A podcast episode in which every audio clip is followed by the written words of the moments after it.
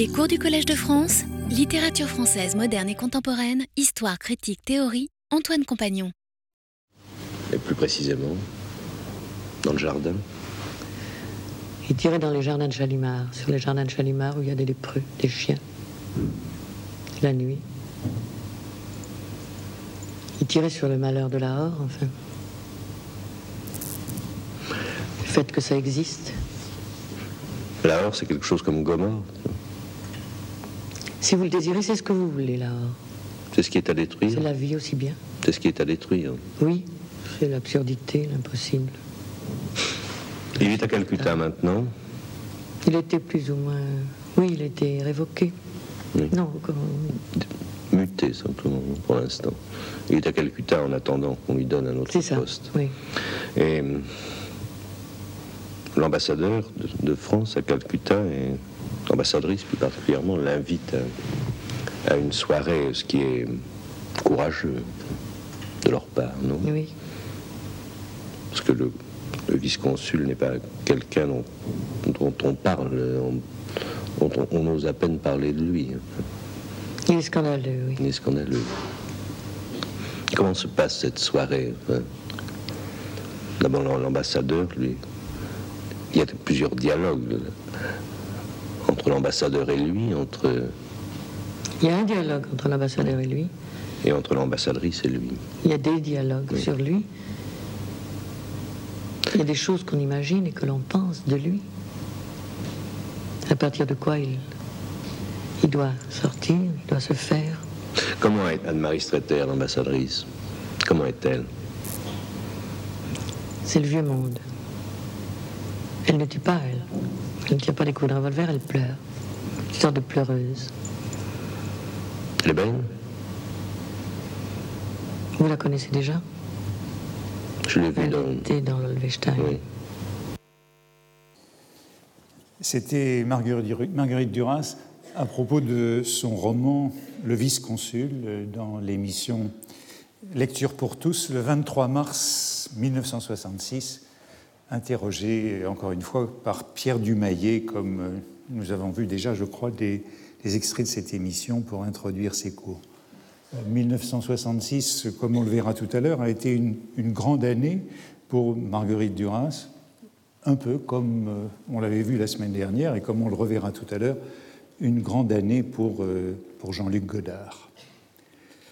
Euh, J'y viendrai dans un moment, euh, mais euh, retournons peut-être un instant euh, à un point évoqué la semaine passée entre Bresson et Godard, puisque j'ai parlé de ces deux films mardi dernier, pour faire la liaison euh, j'ai parlé de- d'Edgar Morin, et de à la fois de son intérêt pour les entretiens.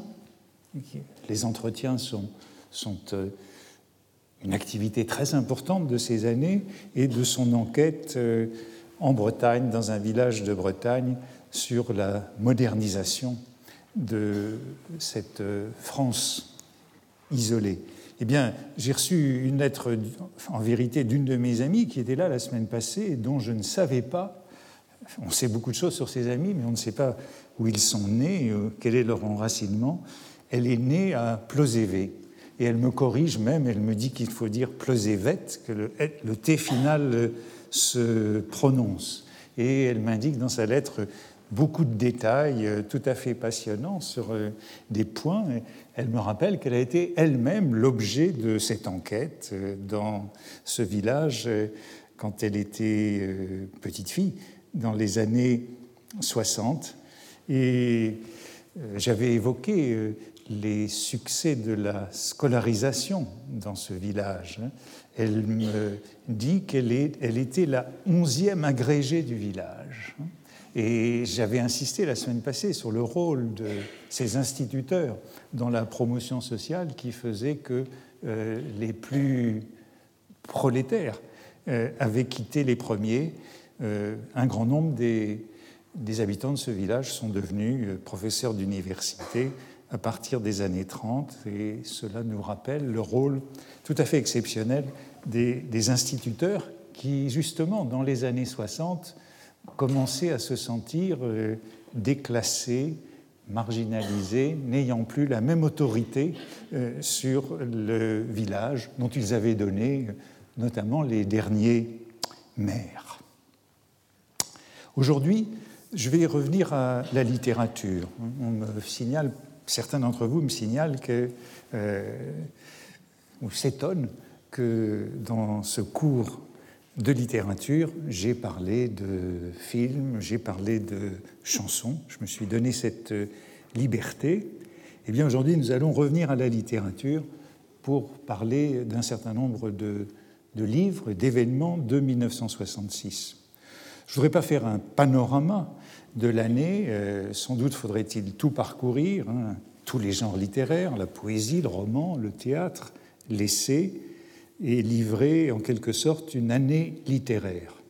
Il faudrait rappeler euh, qu'on joue euh, Ionesco à la, Comédie Française, Harold Pinter au Théâtre Héberto, etc. Mais il y a au moins deux grandes pièces dont j'aurai à parler aujourd'hui et la prochaine fois. Euh, ce sont précisément la euh, pièce de Duras, Des journées entières dans les arbres, et la pièce de Genet, Les paravents, qui se joue au théâtre de l'Odéon. Quelques mots toutefois pour commencer sur la poésie, parce qu'il n'en a pas été beaucoup question jusqu'ici, et qu'on est en somme en 1965-1966 dans un interrègne de la poésie entre le dernier numéro du Mercure de France, revue très ancienne, puisqu'elle date de l'Ancien Régime, de 1672. C'est la revue de Valette depuis la fin du XIXe siècle. Elle a été dirigée dans ces dernières années par euh, Gaëtan Picon, qui est également le bras droit de Malraux, le directeur général des arts et des lettres au ministère des Affaires culturelles eh cette revue disparaît à l'été de 1965, juste au moment que nous entrons dans ce cours. Euh, Gaëtan Picon est assisté au Mercure de France par une génération de poètes, notamment Yves Bonnefoy et André Duboucher. Eh bien, c'est un interrègne, puisque la, revue, de poésie qui prendra la relève très belle revue, c'est l'éphémère, dont le premier numéro paraît au début de 1967. À la fin de cette année, c'est la revue de la galerie Mact autour de, des mêmes poètes de cette génération, Jacques Dupin, André Duboucher, Yves Bonnefoy, et de nouveau Gaëtan Picon, et encore Louis-René Desforêts. Et alors que le Mercure de France avait duré euh, plus de trois siècles, l'éphémère, l'éphémère ne durera que quelques années et disparaîtra en 1972.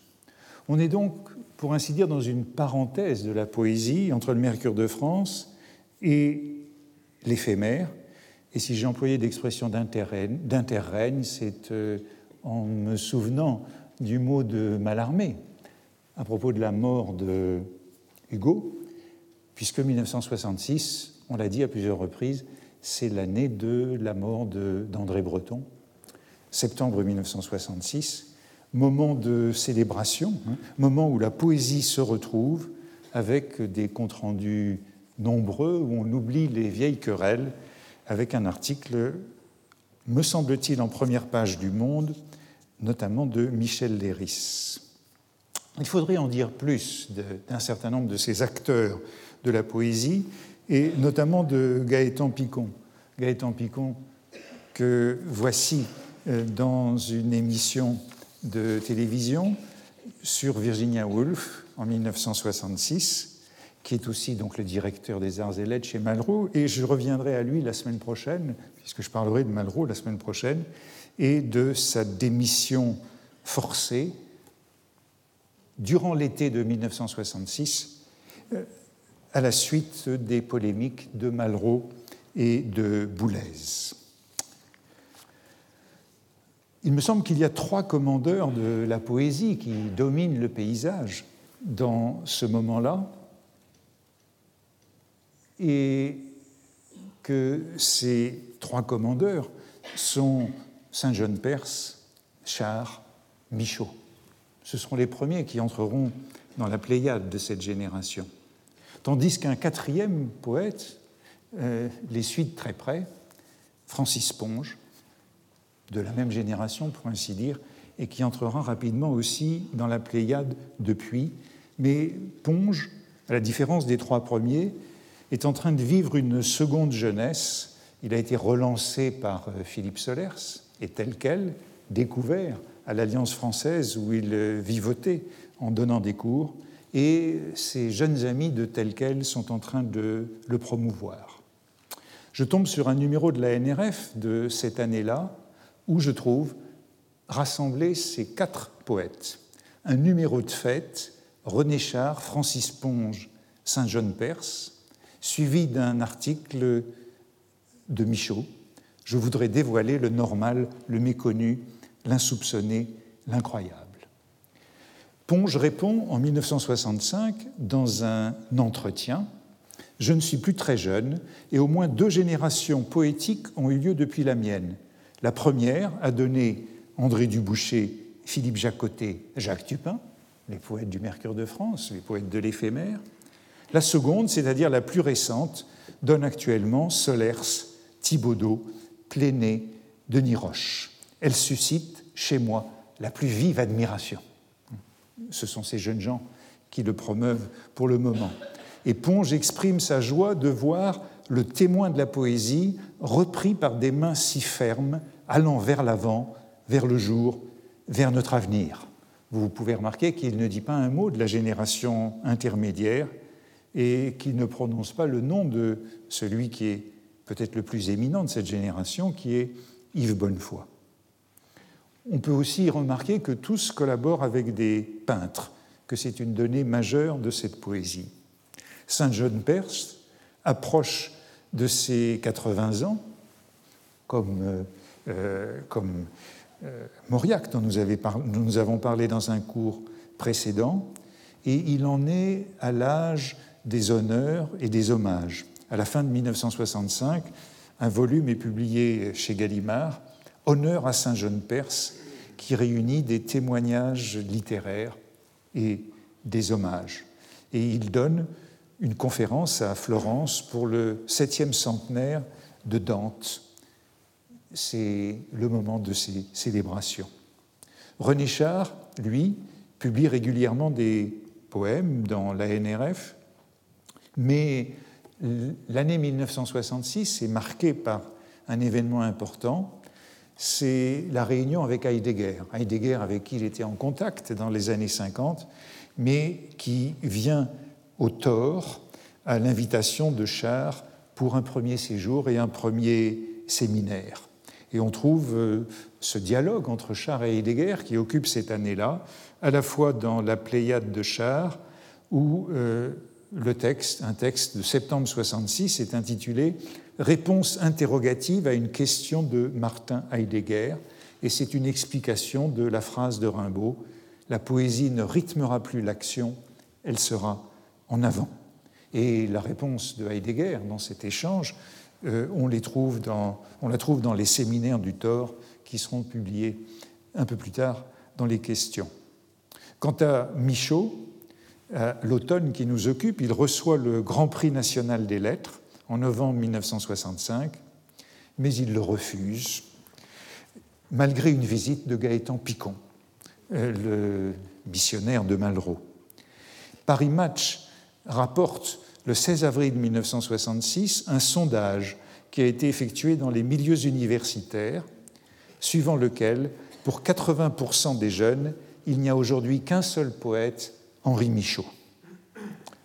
En novembre 1966, paraît une nouvelle édition revue et augmentée de L'espace du dedans et les grandes épreuves de l'esprit et parfois les petites, ainsi que, je crois que c'est important pour Michaud, le numéro de Lerne, le numéro des cahiers de Lerne consacré à Henri Michaud et qui est dirigé par euh, Raymond Bellour. Raymond Bellour, c'est un nom euh, que nous avons vu revenir très souvent et qui est un des truchements importants de beaucoup d'écrivains de cette génération. Quant à Ponge, je l'ai dit, c'est sûrement le plus actif dans cette période. Il a publié Pour un malherbe, c'est-à-dire des œuvres qui étaient en gestation depuis longtemps. Pour un malherbe chez Gallimard en 1965. Il démissionne de, dans cette nouvelle jeunesse, il démissionne de l'Alliance française euh, au printemps de 1966 et perçoit désormais, grâce à Malraux, grâce à Gaëtan Picon, très, très, qui interviennent beaucoup dans la vie euh, littéraire du moment, il perçoit dès lors une pension mensuelle de la Caisse nationale des lettres, ce qui lui permet de partir pour un très long voyage au Canada et aux États-Unis, où il séjourne pendant trois mois, toute la fin de l'année 1965. Quand on regarde les, intérêts de Ponge, Ponge est manifestement celui qui est le plus en prise avec euh, la littérature qui se fait. On observe par exemple qu'il lit les éléments de sémiologie de Barthes. Il lit euh, le, grand livre de Curtius, qui est publié en français déjà un petit peu auparavant sur euh, la, littérature médiévale et la tradition classique. Euh, il met la dernière touche au manuscrit du Savon, qu'il remet à Gallimard en mars 1966 et durant l'automne de 1966, il enseigne à l'Université Columbia à New York où il fait un cours sur la poésie moderne.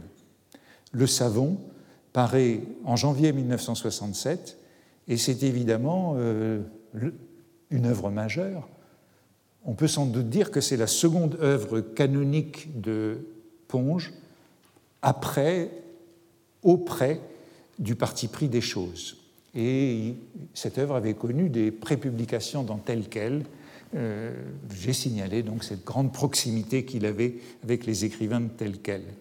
Au début de l'année 1967, pour accueillir le savon, euh, des entretiens entre Ponge et Solers ont lieu et sont diffusés à la radio. Ils seront publiés quelques années plus tard. Je crois qu'il faut dire un mot de la poésie en poche. Je l'ai signalé dans le cours que j'ai fait sur le passage de la littérature en poche. C'est une grande nouveauté, en particulier pour la poésie. Euh, on pourrait même imaginer que ce soit un sacrilège de publier la poésie en poche. J'ai signalé, je crois, que la collection Poésie Gallimard voyait le jour en mars 1966, une collection qui existe toujours et qui a fait énormément pour la diffusion de la poésie depuis mars 1966. elle est fondée par Alain Geoffroy, poète, proche d'Aragon, dont le nom est aussi revenu à plusieurs reprises. Philippe Roger l'a cité la semaine dernière, euh, je ne sais plus exactement à propos de quoi, euh, mais c'est quelqu'un qui intervient euh, dans la presse beaucoup, Probablement il l'a cité à propos de Sade, mais je ne sais plus exactement pourquoi. Il, voici l'annonce de cette collection poésie dans le premier numéro de la quinzaine littéraire en mars, où nous voyons quels sont les premiers titres. Malarmé, Malarmé, l'auteur de l'album précieux descendu en poche, Federico Garcia Lorca et Paul Éluard. Les volumes qui suivront euh, dans l'année 66, c'est Claudel, Aragon, Valérie, Supervielle, Breton, Apollinaire, Larbeau, Jouve. 13 volumes dans la première année. Et c'est au début de la deuxième année, 1967, qu'on trouve ce que j'ai appelé les commandeurs de la poésie Saint-Jean-Perse, Échard.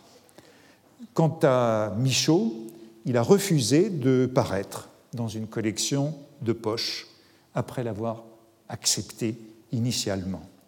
Je crois qu'il faut signaler cet aspect de consommation poétique. Il est notamment repéré par les situationnistes. Pour eux, la poésie en poche, c'est en phase avec euh, la mode du poster, hein, euh, bien repéré par Aragon dans Blanche ou l'oubli. Euh, Aragon faisait mettre des posters de Picasso chez sa jeune fille, comme il y a des posters de Picasso et des cartes postales dans Pierrot le Fou. Et Aragon célébrait ces collages alors que les situationnistes et Debord s'en moquaient dans l'international situationniste en mars 1966 précisément. Voici ce qu'il disait. L'étalage de sa culture, la culture de Godard, recoupe celle de son public, qui a lu précisément les mêmes pages aux mêmes pocketbooks vendus à la bibliothèque de la gare.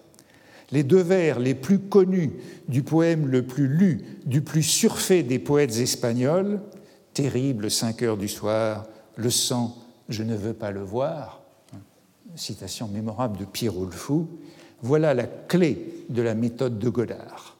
Cette récupération de la poésie dans ce titre qui paraît le même mois que l'article de l'internal situationniste, qui paraît en poche le même mois, euh, dénonce cette récupération de la poésie comme signe de la jeunesse, comme les porte-clés dont nous avons parlé naguère.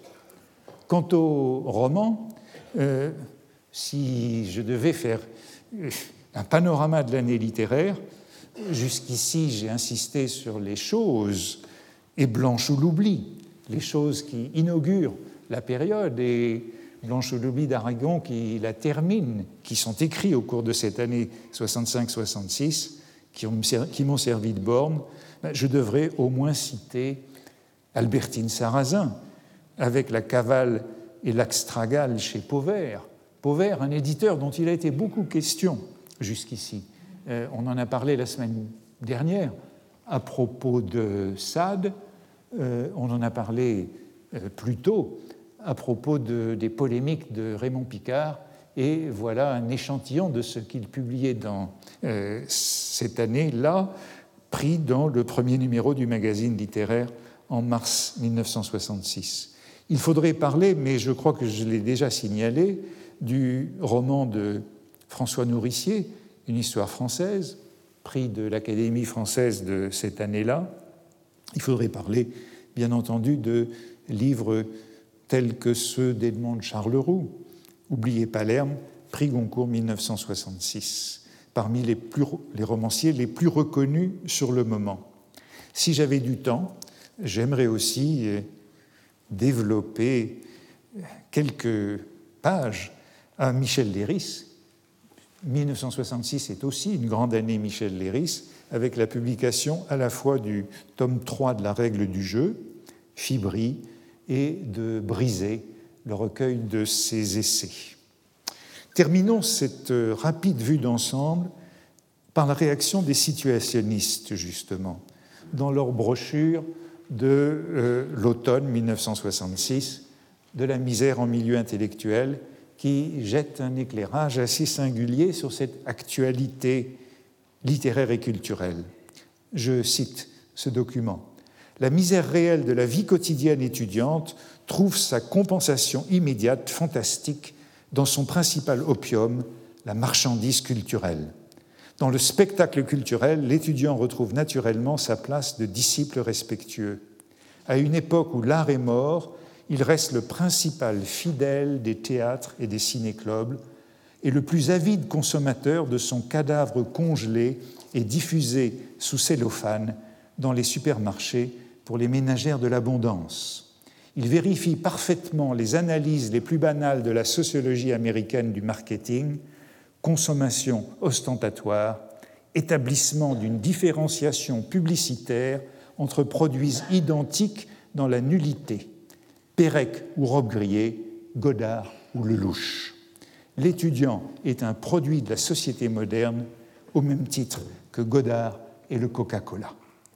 Jeu sur la formule que nous avons évoquée la semaine passée et qui apparaît dans Masculin-Féminin. Eh bien, euh, je voudrais en venir à cette tentative de différenciation publicitaire entre produits identiques. C'est de cela que je voudrais parler. 1965-1966 est aussi le temps de la différenciation, de la distinction, de l'opposition entre des produits qui avaient été confondus jusque-là. je veux parler du nouveau roman et de tel quel.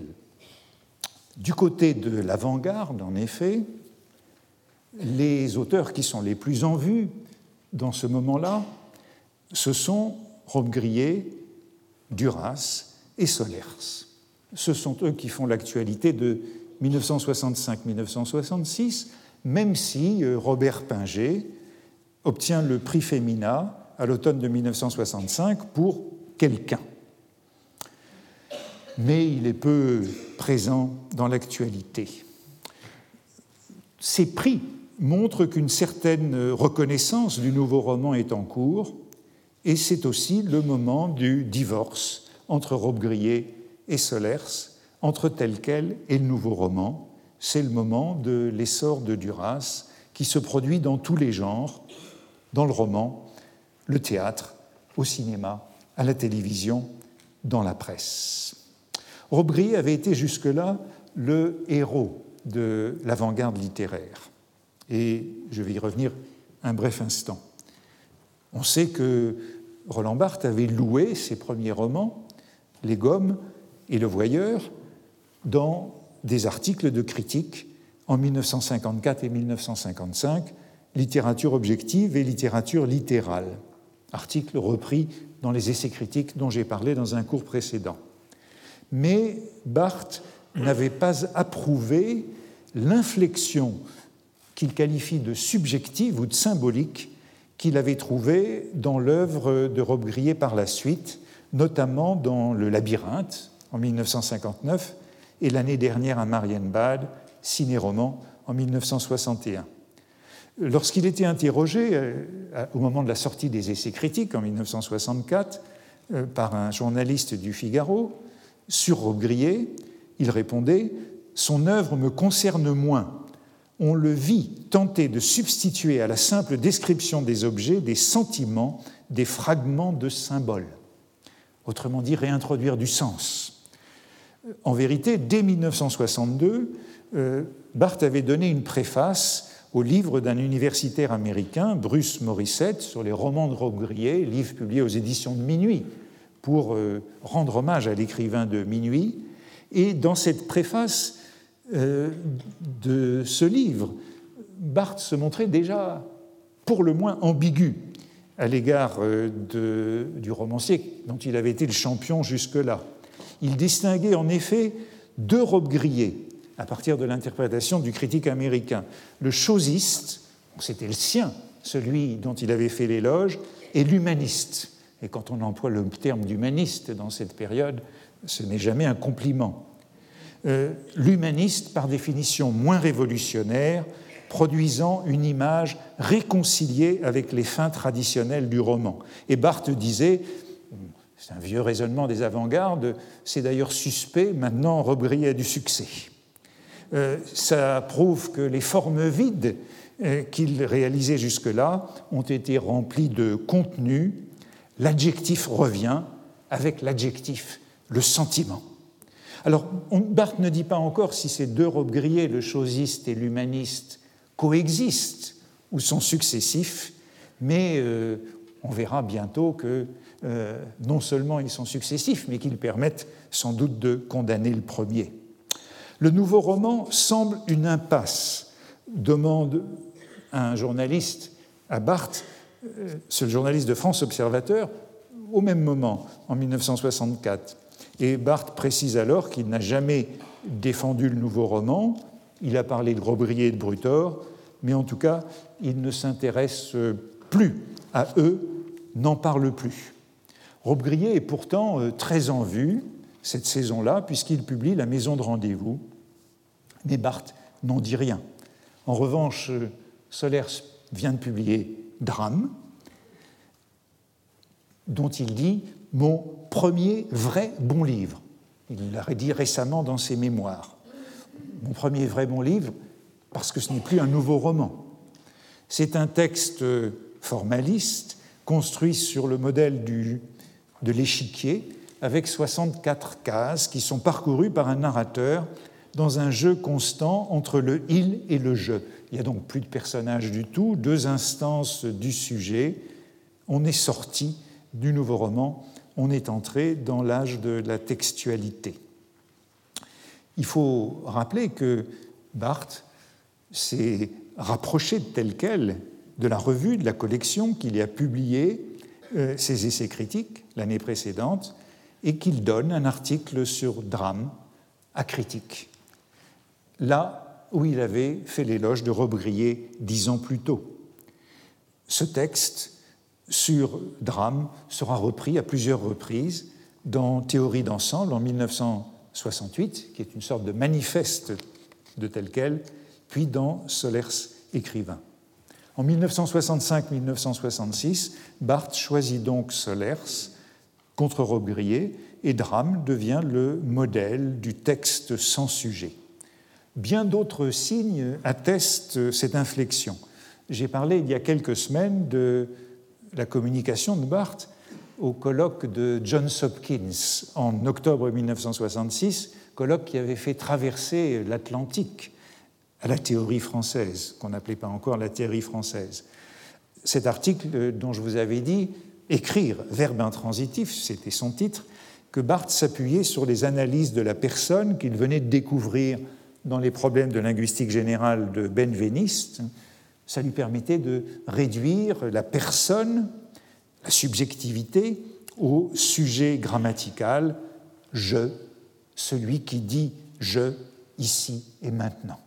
Ne renvoie rien d'autre qu'à cela, et ça lui permettait, dit-il, de mieux comprendre l'effort de certains écrivains actuels, je pense à Drame de Solers, lorsqu'ils essayent de distinguer au niveau même du récit la personne psychologique et l'auteur de l'écriture.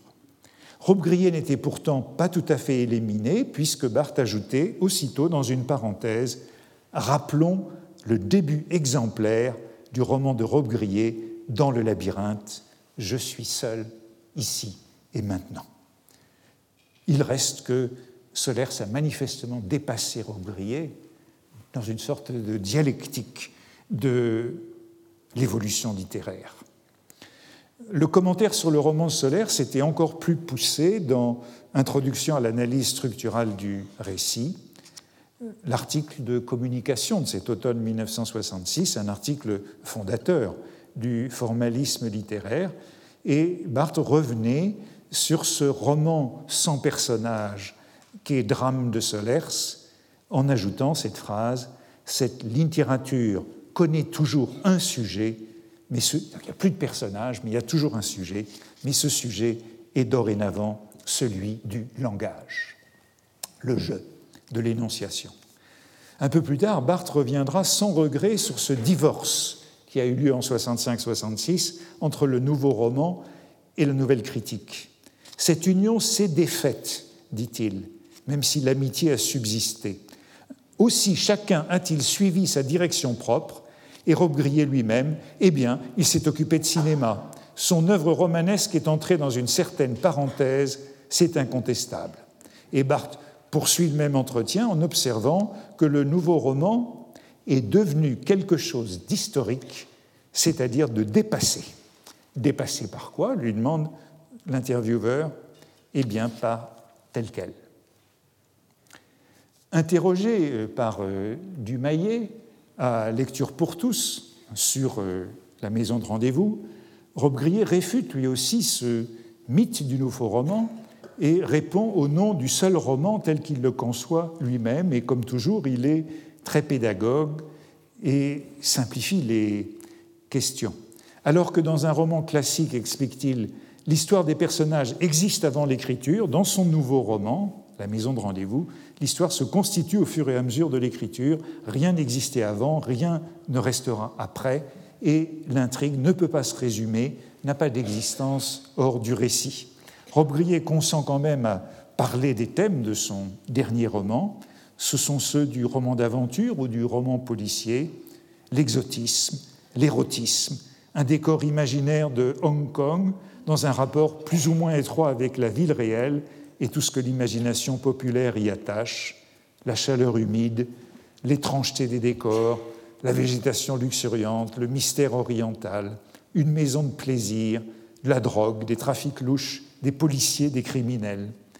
Tous ces éléments, repris dans le roman populaire, sont combinés dans le récit d'une soirée dans une maison de plaisir à l'oriental, comme on les trouvait à Saigon ou à Shanghai, avec des salles de jeu, des salles de bal, des fumeries d'opium, un théâtre érotique, etc.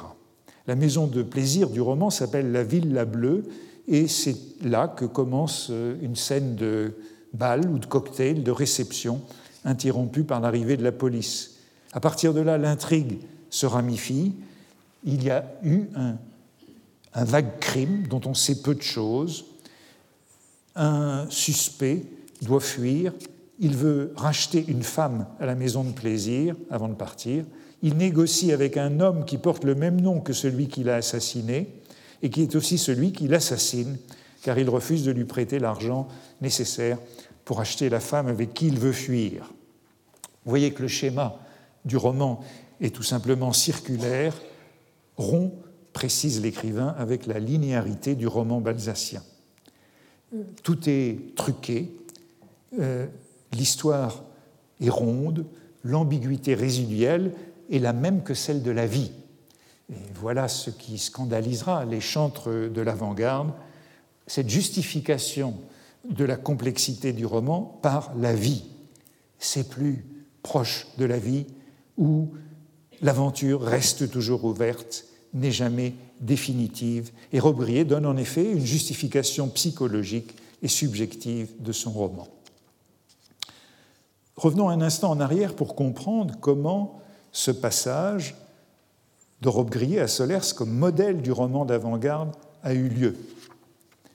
Euh, dans euh, ses premiers articles de Donner à tel quel, au début des années 60, Barthes ne faisait pas de différence entre eux, les assimilait totalement.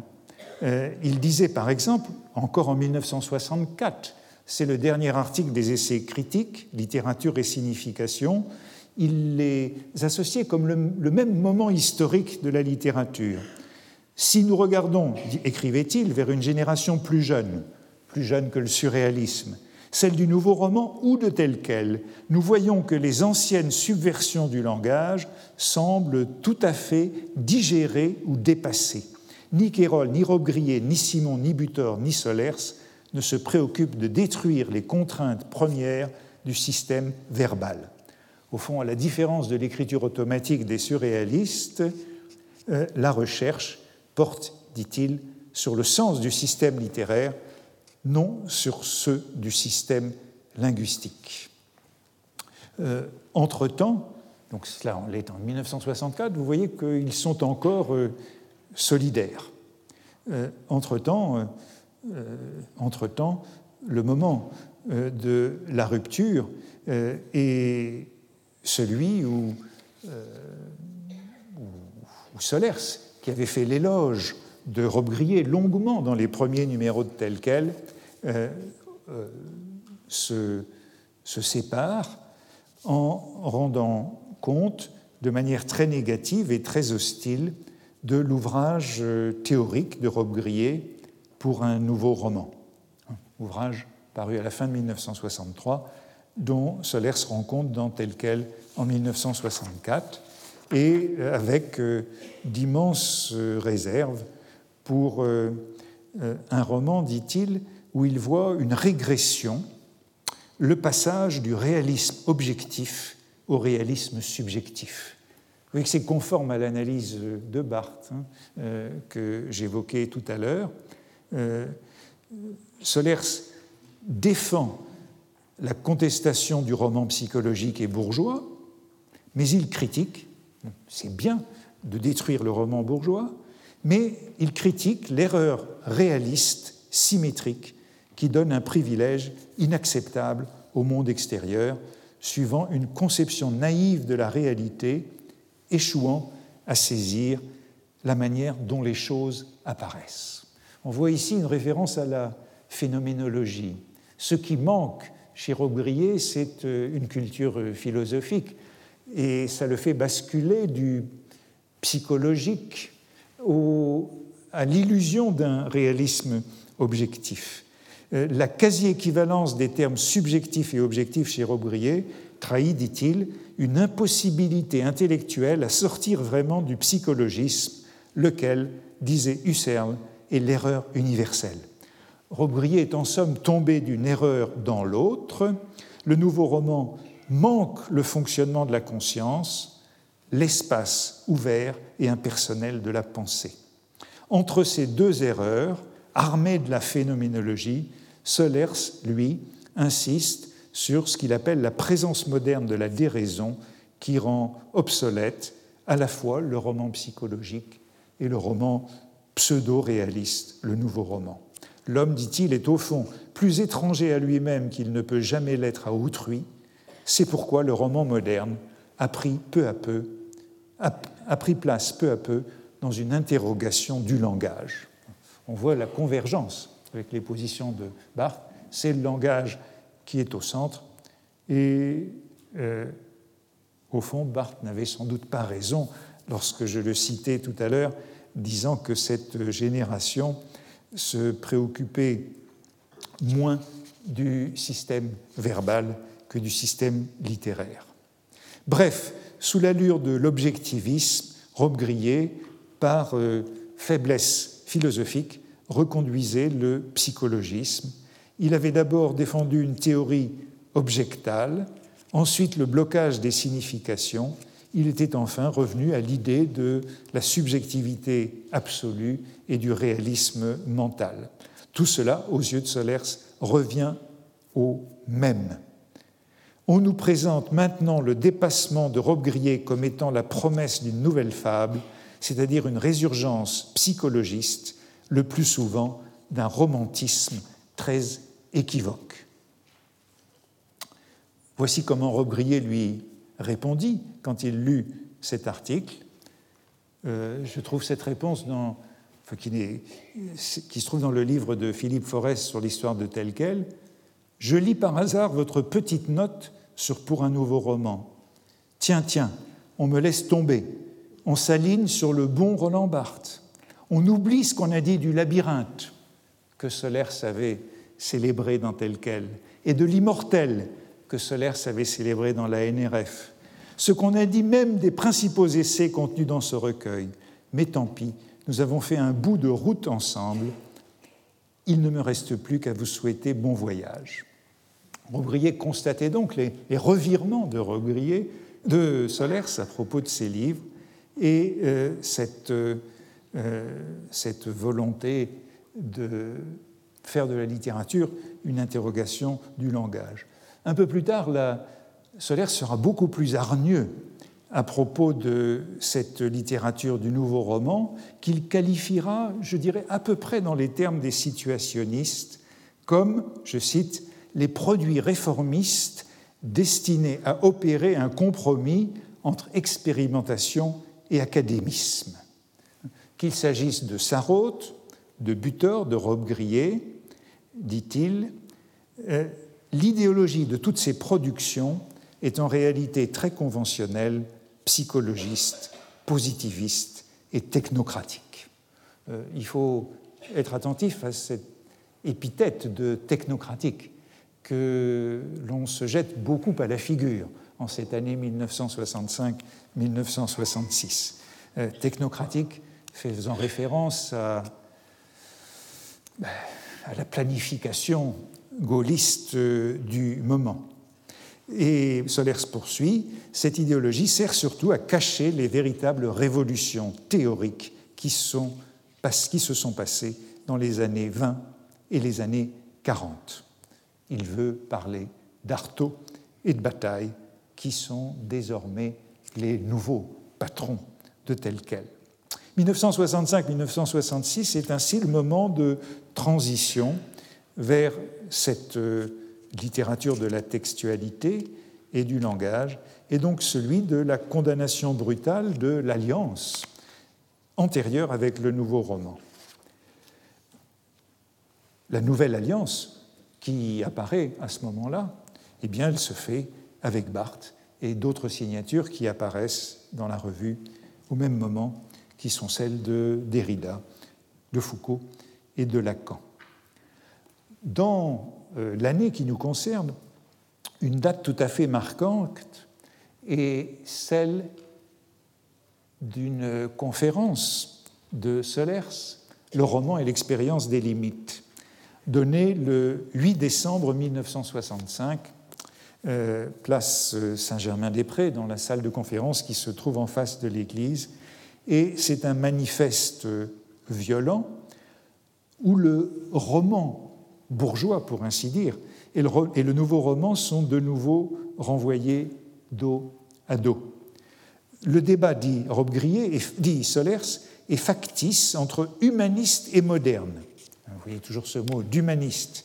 Les anciens, tout en protestant, mais cela fait partie du jeu, laissent volontiers la place aux nouveaux qui, une fois installés, et l'on sait qu'aujourd'hui les choses vont vite, s'empressent de marquer la grande continuité historique dont ils sont l'incarnation décidée et lucide.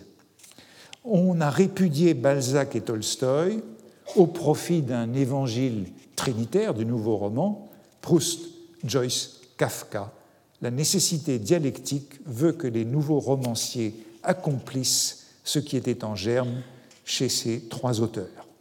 Euh, euh, Solers réduit donc la différence entre, entre les romans classiques et le nouveau roman à une affaire de prise du pouvoir. Tout continue comme auparavant. Leur désir caché était en somme d'obtenir cette reconnaissance modeste, celle d'avoir été moderne au moment voulu. La société a besoin du mythe du roman et euh, il ne fait aucun doute que c'est Robbe-Grillet qui est visé lorsque Solers s'écrit Il ne faut donc plus s'étonner outre mesure si dès maintenant l'accent est mis de plus en plus avec une hâte brouillonne et confuse sur le fantastique, le surréalisme d'Épinal, le néo-baroque, la sexualité bon marché, la fabulation plus ou moins arrangée, le ciné-roman, le roman ciné. Et comme le disait encore récemment un écrivain naguère intransigeant qui a jugé le moment venu de rassurer la Convention un instant inquiète sur des formes irresponsables, mes romans ajouté le même romancier de moins en moins nouveau, ne sont pas de la pensée, ils sont de la vie. Tout cela vise Rob et sa justification de son roman comme étant plus proche de la vie. Euh, il y a donc une partie critique de cette conférence et puis une partie programmatique.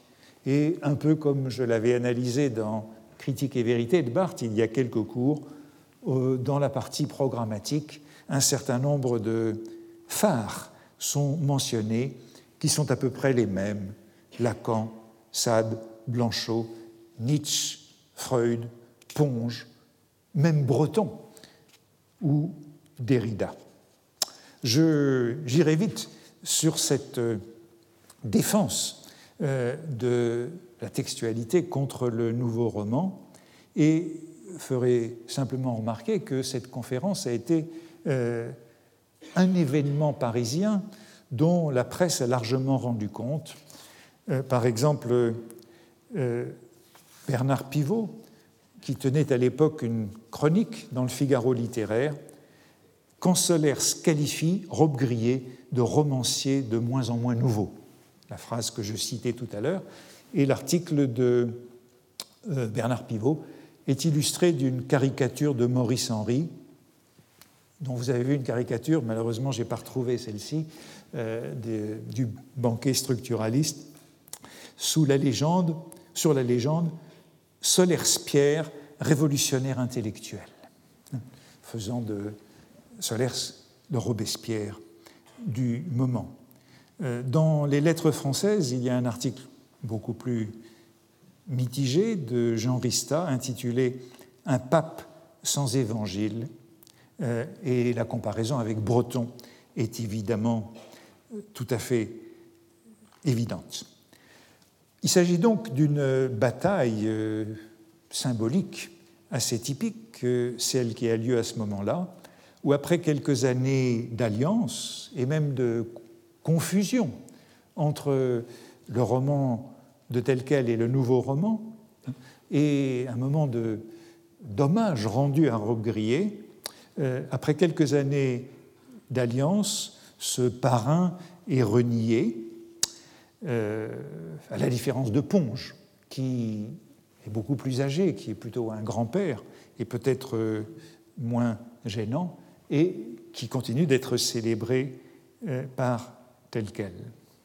Il y aurait encore beaucoup à dire hein, sur cette euh, querelle et sur l'analyse de cette querelle, euh, dont j'ignorais à peu près les tenants et, les aboutissants euh, jusqu'à la lecture que j'ai faite récemment de ces articles pour voir comment les choses s'étaient passées.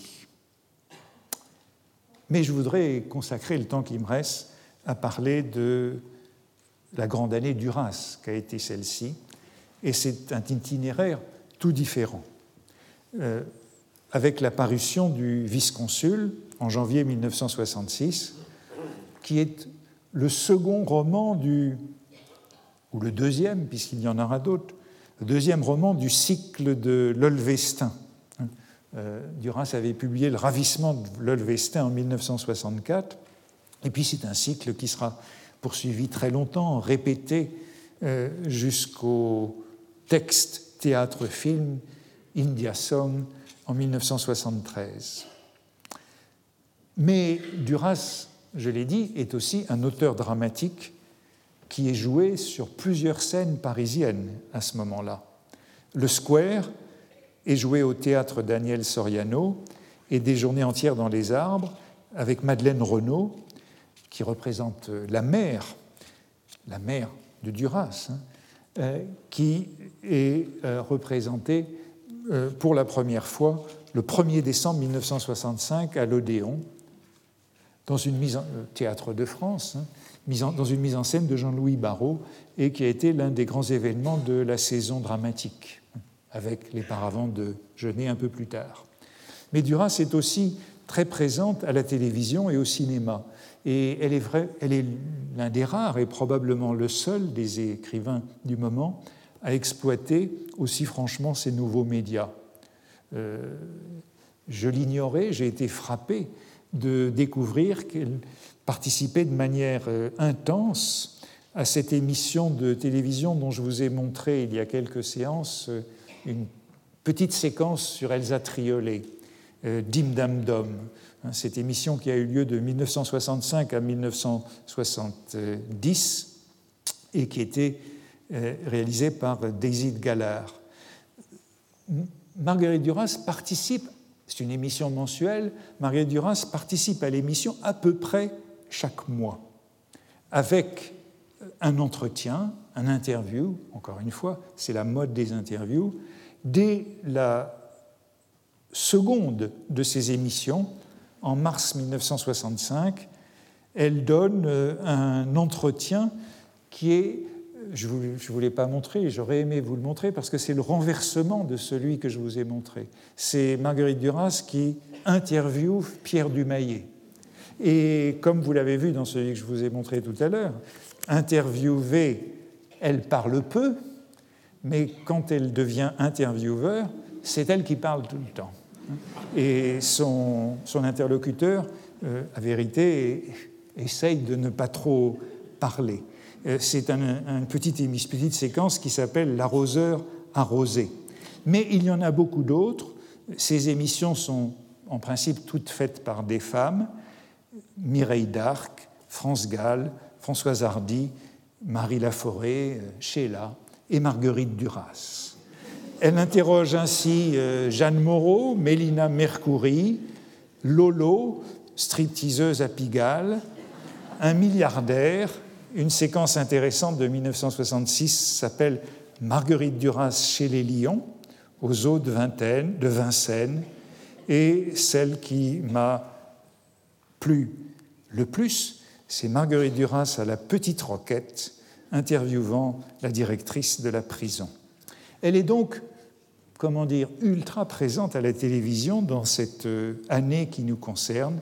Elle est sans conteste l'écrivain qui a maîtrisé euh, ce médium, et c'est là où elle a appris le cinéma, puisqu'après le scénario de Hiroshima, mon amour, elle donne celui de la Musica en 1965, et que ce film est réalisé avec euh, Paul Séban en 1966, donc notre année, Paul Seban qui euh, était le réalisateur de ces émissions de Dim Dam Dom que je viens d'évoquer. Et c'est vraiment le premier film de Duras avec Delphine Seyrig, qui deviendra l'une de ses artistes fétiches. On peut donc dire que Marguerite Duras est bien euh, la femme orchestre de l'année 1965-1966, occupant les scènes littéraires, dramatiques, télévisuelles et bientôt cinématographiques, sans doute jamais avec des best-sellers, des tubes ou des blockbusters, mais avec une sorte de présence constante qui ne s'interrompra plus. Elle devient une star et elle est reconnue comme telle. J'ai d'ailleurs omis dans cette liste de signaler ses collaborations fréquentes à la presse, notamment au Nouvel Observateur, de nouveau avec des entretiens. Ce sont toujours des entretiens qu'elle fait, entretiens avec euh, Queneau, Paulan, Dominique Horry, entretiens avec euh, les acteurs de Lord of the Flies de Peter Brook, film évoqué la semaine passée par Philippe Roger, entretien intéressant du Nouvel Observateur avec elle le 12 octobre 1966. Voici le numéro des cahiers Renaud Barrault en décembre 1965 qui lui rend hommage pour la première représentation des journées entières dans les arbres. Et on voit la reconnaissance euh, qu'elle obtient à ce moment-là, avec des textes de Raymond Queneau, qui donne des extraits de ses rapports de lecture chez Gallimard, hein, celui qui l'a fait entrer chez Gallimard. Un mot de Beckett, le dramaturge d'avant-garde le plus reconnu, le fameux article de Lacan, hommage fait à Marguerite Duras du ravissement de l'Olvestin, un article de Jean Duvigneau, sociologue déjà croisé à plusieurs reprises depuis le début de ce cours, notamment à propos de Pérec et à propos de Barthes et de Picard. Et puis un long article de Germaine Bray, l'universitaire américaine, qui analyse quatre romans de Duras. On revoit ce rôle, comme celui de Bruce Morissette à propos de Robbrier, ce rôle de la réception universitaire américaine pour ses romanciers. Enfin, des témoignages de Geneviève Serrault, qui est la traductrice de Brecht et qui a euh, mis en scène un barrage contre le Pacifique, Madeleine Chapsal, autre grande journaliste de l'époque euh, dans l'Express, et de Jean-Louis Barrault lui-même, ainsi que les premières pages du vice-consul. Un mot sur euh, l'article de Lacan, puisque c'est l'hommage peut-être le plus surprenant que l'on peut trouver de Duras dans cette époque. Euh, c'est donc un article sur le ravissement de l'Olvestin, publié l'année d'avant, et dont Lacan a parlé dans son séminaire en 1965. Et puis il a rencontré Marguerite Duras, l'a questionné sur l'Olvestin et a rédigé cet hommage où lui, qui est coutumier des accusations de plagiat, hein, nous, nous les avons évoquées à plusieurs reprises ici, où je crois que ce sont plutôt des, les participants au séminaire qui ont évoqué euh, des accusations de plagiat contre Paul Ricoeur ou Jacques Derrida. Cette fois, il reconnaît à l'écrivain d'avoir anticipé euh, ces concepts sur l'imaginaire, sur le regard, sur la spécularité. Je, le cite, je pense que même si Marguerite Duras me fait tenir de sa bouche qu'elle ne sait pas dans toute son œuvre d'où l'ol lui vient, et même pourrais-je l'entrevoir de ce qu'elle me dit la phrase d'après, le seul avantage qu'un psychanalyste ait le droit de prendre de sa position, lui fut-elle donc reconnue comme telle, c'est de se rappeler avec Freud qu'en sa matière, l'artiste toujours le précède et qu'il n'a donc pas à faire le psychologue là où l'artiste lui fraye la voie. C'est précisément ce que je reconnais dans le ravissement de l'Olvestin, où Marguerite Duras s'avère savoir sans moi ce que j'enseigne, que la pratique de la lettre converge avec l'usage de l'inconscient et tout ce dont je témoignerai en lui rendant hommage. Texte, comme toujours, compliqué, mais où Lacan dit en somme qu'il il euh, pourrait bien nous expliquer euh, euh, pourquoi Marguerite Duras a inventé cette Lolvestin à partir de l'entretien qu'il a eu avec elle, mais ce qu'il lui reconnaît, c'est cette antériorité. Je n'ai plus beaucoup de temps pour vous parler du vice-consul, mais vous avez entendu l'entretien qui l'entretien de Marguerite Duras et de Pierre Dumayet à son sujet. Je voudrais simplement soulever un point qui vient plus loin dans l'entretien et qui a été capital dans la réception de ce livre et terminer sur cette euh, idée. C'est un roman exotique, comme le roman de Robbe-Grillet de la même année. La Maison de rendez-vous et euh, Le vice-consul sont des romans exotiques. Que signifie ce retour de l'exotisme en 1965-1966. La comparaison a été souvent faite avec des romans populaires, Louis Bromfield ou Cronin. Et Dumayet, dans Lecture pour tous, un peu plus loin, demande à Marguerite Duras On a dit que c'était probablement le dernier roman colonial, c'est-à-dire que c'est la fin, d'une certaine façon, de traiter l'exotisme. Question qui irrite Marguerite Duras. Et celle-ci répond Vous pensez bien que les romans exotiques, enfin dits, appelés comme ça, me font horreur. Et j'ai essayé, à partir d'éléments simples, de donner à voir l'Inde. Lesquels? Marguerite Duras hésite beaucoup et dit finalement la faim, la pierre, la lèpre, les palmes, le Gange. Et puis elle ajoute une justification politique tout à fait absente chez Robe Grillet, qui s'intéressait à l'érotisme oriental. La mendiante, c'est ce sur quoi tire le vice-consul. C'est le malheur insupportable. Beaucoup de critiques se demandent, dit-elle, pourquoi il tire et sur quoi. Il tire sur les millions d'enfants qui vont mourir, sur la faim, sur la douleur. La plupart des critiques ont souligné cette parenté entre ces deux nouveaux romans de l'exotisme.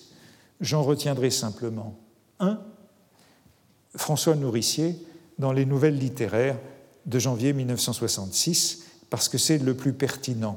On pourrait broder sur le thème journalistique de l'avant-garde orientale, avant-garde orientale, pour caractériser nos romans. Mais le parallèle serait facile et douteux le nouveau roman est un mythe. Tout le monde le dit. À l'univers métallique, anguleux, laqué de Robbe-Grillet s'opposent les lenteurs, méandres, touffeurs de Duras. D'un côté, une machinerie minutieuse, de l'autre, un roman de suspension. Vous voyez qu'il parle presque comme Roland Barthes sur la suspension du sens. Une prose ductile au charme incantatoire, la comparaison de deux romans exotiques s'impose donc. On a les mêmes ingrédients, chaleur, sieste, alcool, érotisme. La, coïncidence de leur parution en 1965-1966 est-elle un hasard ou est-elle, comme le suppose un certain nombre des critiques, une retombée de la décolonisation? Hong Kong imaginaire chez Robbe-Grillet, Calcutta imaginaire chez Duras, ils sont tous les deux dans l'orientalisme et un refus de l'exotisme. Euh, Nourricier continue en disant que c'est un roman qui n'est pas pour les fanatiques de Troya et les intoxiqués de Hougron. On se souvient d'Hougron, l'auteur de Tu récolteras la tempête, hein, l'auteur de La nuit indochinoise, hein, cette vaste fresque de l'Indochine française. Eh bien, je terminerai sur cet élément commun, cet exotisme oriental, puisque je le retrouve dans les grands livres dont j'ai parlé pour cette année, Blanche ou l'oubli. Blanche ou l'oubli, où cette fois c'est l'Indonésie qui joue le rôle de l'exotisme oriental et qui est fortement présent dans le roman, et bien sûr dans le livre dont je voudrais parler en partie la semaine prochaine, puisque je parlerai de Malraux, c'est peut-être le livre le plus important de l'année, Les Anti-Mémoires, qui seront publiés en 1967, mais dont la rédaction, comme celle de Blanche l'oubli, traverse la saison 1965-1966, et c'est évidemment un grand livre du voyage en Orient. Merci. Retrouvez tous les contenus du Collège de France sur www.colège-2-france.fr.